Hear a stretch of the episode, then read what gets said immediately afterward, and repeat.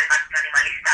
yo llevo mis propias redes sociales. Eh, yo respondo a las personas que me escriben en Twitter, yo publico mis propias redes sociales, tanto en Facebook como en Twitter, como en Instagram o en otras redes.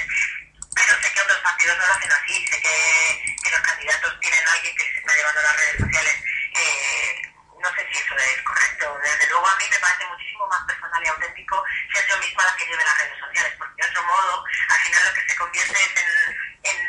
eh, lo que se convierte en las redes sociales es en otro, en, en otra representación